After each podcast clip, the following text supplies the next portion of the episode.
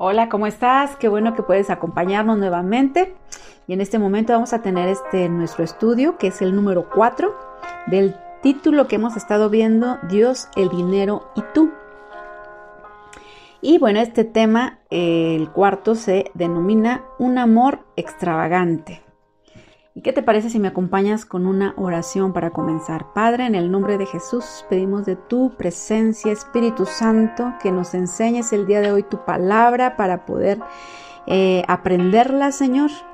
Y no solamente eso, Señor, sino que penetre en nuestro corazón, en nuestra mente, para poder accionarla, Padre. Espíritu Santo, quédate con nosotros y afirma cada conocimiento el día de hoy en nuestra vida. En el nombre de Cristo Jesús. Amén y amén. Bueno, eh, ¿por qué un amor extravagante? ¿Qué es un amor extravagante? Bueno, pues un amor extravagante es algo que va mucho más allá de lo que se espera, mucho más allá de cualquier obligación. Y bueno, entendiendo esto, vamos a leer el capítulo 9 de Segunda de Corintios, que dice lo siguiente. Pero esto digo, el que siembra escasamente también segará escasamente, y el que siembra generosamente, generosamente también segará. Cada uno de como propuso en su corazón, no por tristeza ni por necesidad, porque Dios ama al dador alegre. Y poderoso es Dios para hacer que abunde en vosotros toda gracia, a fin de que teniendo siempre en todas las cosas todo lo suficiente, abundéis para toda buena obra. Si te fijas en, este, en estos versículos, no sé si te percatas de todas las veces que dice la palabra toda gracia, toda, todos, en este sentido, toda gracia, todas las cosas, todo lo suficiente, que abundéis para toda buena obra. ¿Qué nos está tratando de dar a entender aquí con esto? Bueno, que Dios no se limita en lo absoluto. Fíjate bien, volviendo al verso 6, que es muy conocido, creo que ya por todos, el que siembra escasamente también segará escasamente. Y el que siembra generosamente, generosamente también segará. Lo anterior es muy similar a Lucas 6:38, fíjate bien donde dice, Dad y se os dará, medida buena, apretada, remecida y rebosando darán en vuestro regazo. ¿Por qué se parecen estos versículos? Porque en ambos depende de nosotros eh, la magnitud de la bendición. ¿En qué sentido? Bueno, que si tú siembras escasamente poquito, pues vas a, cegar poquito. Pero si tú siembras mucho, generosamente, pues mucho vas a cegar. ¿Sí te fijas? O sea, es algo de ti. Y en el otro dice, dad. O sea, si tú das, se te va a dar. Y si no das, ahí tú contéstate, ¿verdad? Entonces, esa similitud tienen estos dos versículos. Y quiero yo que eh, observes cómo que también aquí en este versículo que te acabo de leer, en Lucas 6:38, hay un punto y coma. Después de vuestro regazo, o sea, de decir, eh, eh, bueno, déjate lo vuelvo a leer, dad y os dará medida buena, apretada, remecida y rebosando darán en vuestro regazo punto y coma, porque con la misma medida con que mides, os volverán a medir. Entonces es interesante ver pues que así como nosotros seamos, y ya lo hemos aprendido varias veces, como conforme tú des, ¿verdad? Como, como la medida en la que tú midas, vas a ser medido. Esta es una llave importante. Estos dos versículos nos están dando un secreto que el día de hoy yo quiero compartirte, que quiero que lo atesores y que en realidad lo puedas aprender. Bueno, tú y yo ese es el secreto. Tú y yo tenemos hasta cierto punto el control sobre la cantidad de bendición que llega a nuestra vida. Aunque te parezca increíble, fíjate. Nosotros somos más o menos, no sé si me explique, quienes tenemos la mano sobre la llave y determinamos si se abre un poquitito para dejar escapar una pequeña gotita o si la abrimos por completo para dejar fluir la abundancia. Lo cierto es que muchas veces nosotros cuando se trata de dar, no damos por miedo, porque nos da miedo que no nos alcance la quincena, porque decimos, no es que si doy ya ahora sí me voy a desequilibrar. Y sabes que Dios ¿Qué es lo que quiere Dios? Es librarnos de ese temor, liberarnos de ese temor. Es lo que le interesa, acuérdate, es nuestro corazón. Y estoy segura que cuando piden la ofrenda o cuando se trata de dar, a Dios le desagradan esas malas caras que nosotros hacemos, ¿no? Que estamos allá regañadientes, sacando de la cartera para ayudar a alguien que te está pidiendo tal vez en la calle, no solamente en la iglesia. Pero, ¿qué dice la palabra? Dios ama al dador alegre porque su alegría implica el desprendimiento de un corazón que no vive atado al dinero. Analízalo. ¿Cómo se aprende a dar con alegría? Bueno, pues esto no viene por naturaleza, no es algo con lo que nosotros nazcamos, al contrario, como que somos egoístas, ¿verdad? Pero Dios tiene que hacer una obra en nuestro corazón para que nosotros podamos aprender a, o simplemente aprendamos a dar, a que, que, fluya de nuestro ser, ¿no? El dar. Y, y, lo dice su palabra, dice, poderoso es Dios para hacer que abunde en vosotros toda gracia. Eso lo encuentras en 2 de Corintios 9:8. Él es quien nos da la gracia. Pero ¿para qué es esta gracia? Bueno, para que siempre tengamos en todas las cosas, como dice su palabra, todo lo suficiente y no solo eso, sino para que abundemos en toda buena obra. ¿Qué quiere decir todo este rollo que te estoy diciendo? Bueno, que cuando Dios te bendice, cuando tú tienes ese, esa, esa bendición que Dios ya te ha dado, esa riqueza, tiene una finalidad. Aún el dar tiene un cometido especial. ¿Cuál es? Que abundemos en toda buena obra. O sea, todo lo que Dios nos da, cuando tenemos todas esas cosas que Dios nos bendice, es para una finalidad. ¿Cuál? Que abundemos en toda buena obra. Entonces, ¿qué aprendemos? Que debemos ser compartidos. No estoy hablándote ahora solamente de algo fundamental y oficial que es el diezmo o la ofrenda sino que te estoy hablando ya algo más. Nos estamos yendo a más, a poder dar a otros. Pero ¿cómo llegamos a ese punto? Bueno, pues debemos ser personas que saben dar generosamente. Y número dos, dar con un corazón alegre. Y no permitir que el enemigo nos ataque con el temor. Porque de seguro van, si te piden algo, alguien o no sé, hasta sí, vamos a ponerlo ahí en la iglesia que están pidiendo para construir el templo, por ejemplo. Y tú dices, Dios te pone en tu corazón, ¿verdad? El que tú des, no sé, 10 mil pesos, por decirlo así. ¿Y qué? Viene el enemigo y te mete temor, porque te empieza a, a, poner pensamientos en tu mente de que no la vas a hacer, de que no lo vas a lograr. Y el día de hoy yo quiero decirte, bueno, entonces tu dependencia no reside en el dinero, ¿verdad? Nuestra dependencia es Dios. Y es Dios cuando nos pone en nuestro corazón el que nosotros demos, es mejor que obedezcamos.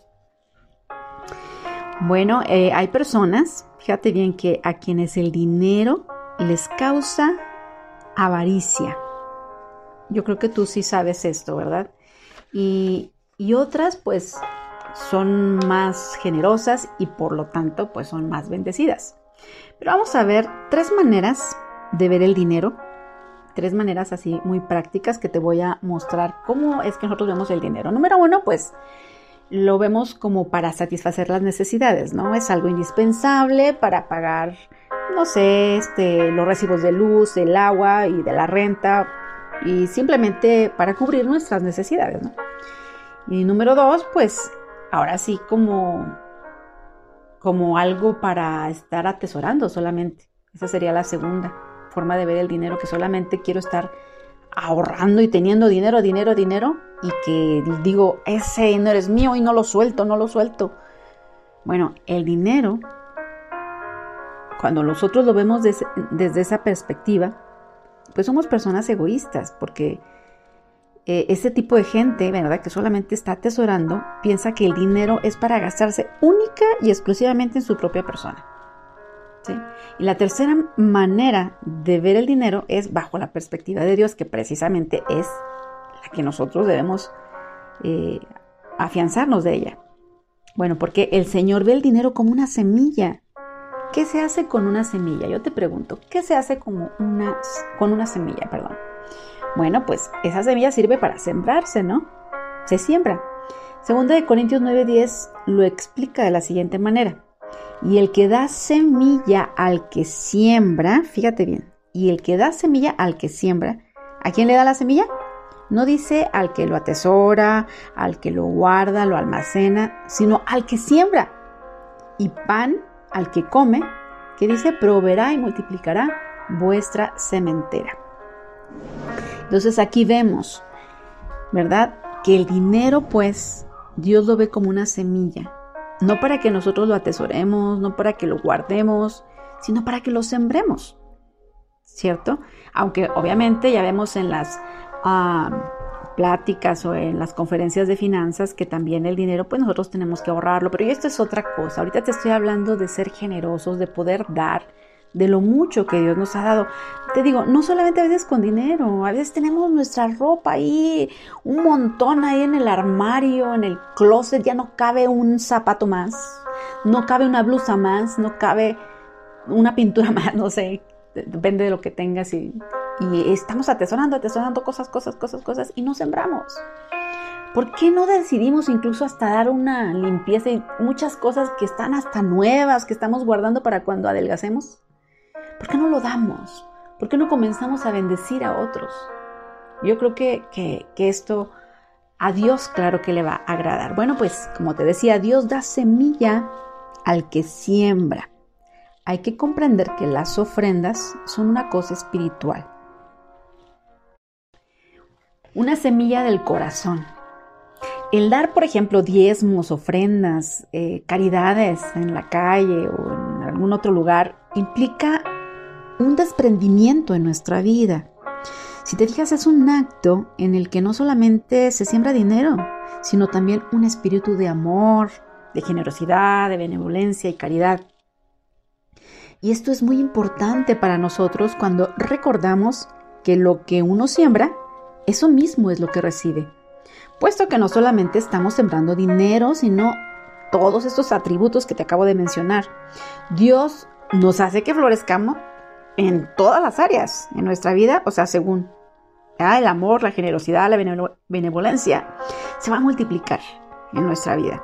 Por otro lado, cuando somos egoístas, nos aferramos a las riquezas que Dios pone en nuestras manos, no solamente perdemos la oportunidad de sembrar bendiciones, sino que depositamos en nuestra propia vida una semilla de miseria y de avaricia, y por ende, eso es lo que cosecharemos. Hay tres verdades bíblicas que te voy a mencionar. Número uno, lo que sembramos cosechamos. Esto es algo que el día de hoy de verdad, si hoy tú lo entiendes, lo comprendes, yo creo que esto te va a traer mucha bendición a tu vida. No solamente en el sentido de dinero, te lo digo, en todos los ámbitos, que es atención, amor, cariño, todo lo que sembramos, cosechamos. Y como estamos viendo el área de las finanzas, si tú siembras, vas a cosechar. ¿Sí? Número dos, principio número dos, la siembra precede a la cosecha. Para eso te voy a poner un ejemplo. Imagínate que llegas a visitar a tu tío, vamos a ponerle tu tío Daniel. Y dices, hola tío, ¿cómo estás? ¿Qué sembraste? ¿Qué sembraste, tío? Y él te contesta muy fresco, nada. Pero se me van a dar unas sandías bien grandototas y bien jugosas. Ah, si tú dices, ¿cómo? A ver, tío, ¿cuándo vas a sembrar? Y hasta con risa se lo dices, ¿no? Y te dice, y te contesta tu tío, no más que salga la sandía para luego sembrar la semilla. En serio que ese tío, tú puedes si está más loco que una cabra, ¿no?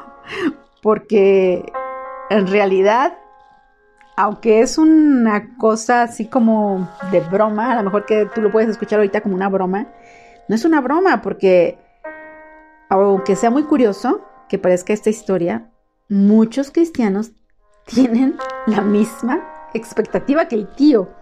Esperan que Dios les bendiga primero para poder ser recíprocos con Él. ¿Sí? O sea, dicen, Dios bendíceme, bendíceme y llora si yo voy a dar, Señor. No, si tú me bendices y me das, Señor, yo voy a dar mucho y esto y lo otro. Pero si no das ahorita que tienes poquito, ¿tú crees que vas a dar después?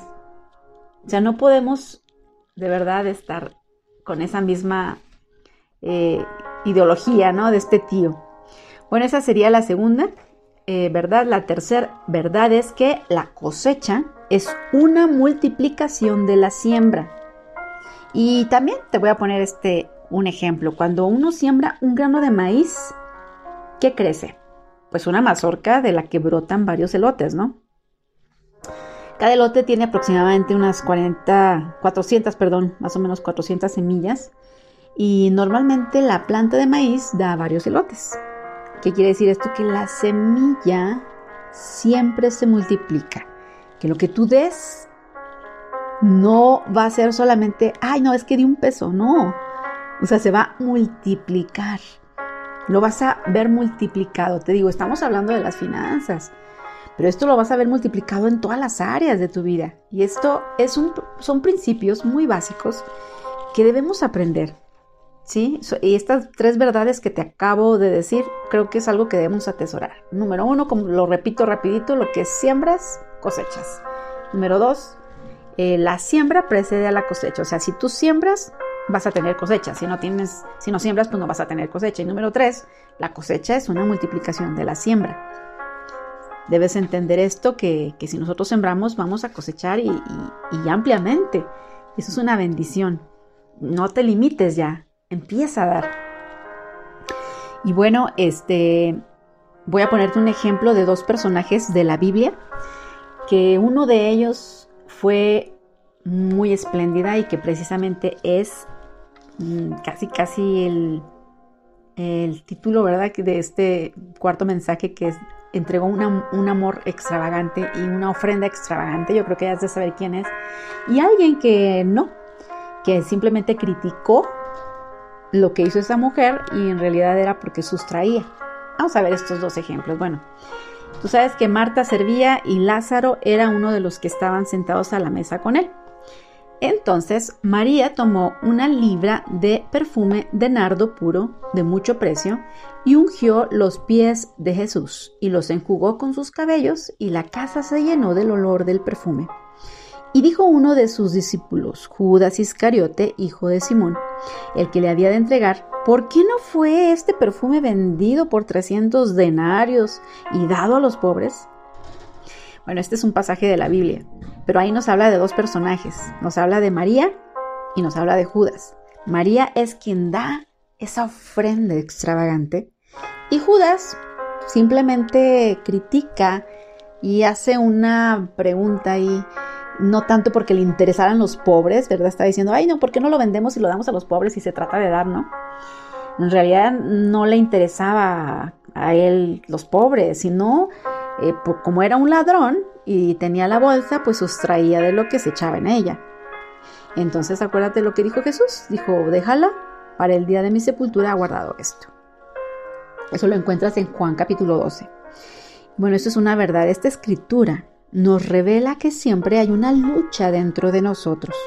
Es una competencia de máscaras contra cabellera entre la generosidad y la avaricia. Aquí vemos un claro ejemplo de generosidad de parte de María y de la avaricia de parte de Judas.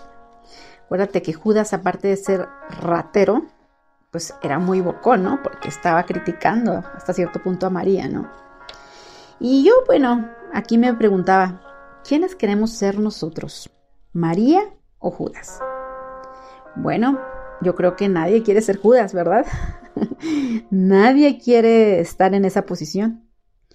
Pero, ¿por qué? Bueno, pues porque Judas solamente andaba con Jesús para ver de qué manera se beneficiaba de él. En cambio, María quebró el perfume sobre los pies del Señor. Y fue una ofrenda abundante lo que ella le dio. Dios usa, fíjate pues, el, el dinero para probar nuestra fidelidad y conforme somos fieles en ese aspecto, Él nos bendecirá en otras áreas de nuestra vida. Esto es algo muy cierto. Y Lucas 16, 11 y 12 dice lo siguiente. Fíjate, dice entonces, si no son confiables con las riquezas del mundo, ¿quién les confiará las verdaderas riquezas del cielo? Tremendo, ¿verdad?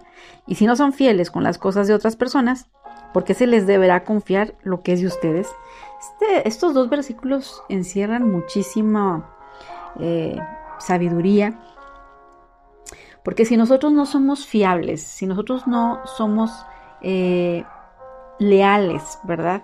Aún en las riquezas que a lo mejor nosotros este, estamos en nuestro trabajo o en nuestra empresa, en el mundo, ¿cómo queremos que se nos confíen las verdaderas riquezas del cielo? Judas eh, quería el dinero para establecer su propio reino, pero en cambio María estaba dispuesta a entregar todo su dinero para establecer el reino de Dios. ¿Te fijas la diferencia? La pregunta aquí es, ¿cuál reino quieres tú establecer? Tenemos que asegurarnos que en nuestra vida la generosidad prevalezca sobre la avaricia. La generosidad no tiene medida, es extravagante. María derramó ese nardo puro sobre Jesús y tú sabes pues que era un perfume costoso. Su valor equivalente era al sueldo de todo un año y ella lo vació en un instante en los pies de Jesús. Esa es una ofrenda extravagante y de esto se trata este tema que estamos viendo. No estamos hablando ya de lo básico, diezmos, ofrendas, primicias, estamos hablando de algo más. ¿Qué sería una ofrenda extravagante que tú pudieras darle a Dios si Él es el dueño de todo el oro y de toda la plata? Híjole, creo que está difícil, ¿verdad? Pero este, esta pregunta creo que nos trae a reflexión de que no tendríamos de verdad ni todo lo que tenemos para poder donarlo y para poder agradecerle a Dios. Creo que la única ofrenda extravagante que podemos darle a Dios es nuestra vida. Eso es lo que Dios quiere, precisamente. Él no está preocupado por el dinero. Lo que desea que es, acuérdate que te había dicho que es tu persona, es tu corazón. Entonces, ya para ir cerrando este tema, quiero que veamos por último estos tres niveles de generosidad. El básico, número uno, el que si no lo has pasado, o sea, en serio que estás ya en la parte de la inmadurez. Porque ya después de todos estos estudios creo que ya nos debe de quedar claro que lo básico es el diezmo. O sea, eso es lo básico. Apenas empezamos como que obedecer a Dios. Es la primera parte en la que Dios nos prueba. Si tú no estás diezmando, o sea, discúlpame que te lo diga, pero ya, ahí ya reprobaste el examen. El segundo nivel de generosidad son las ofrendas.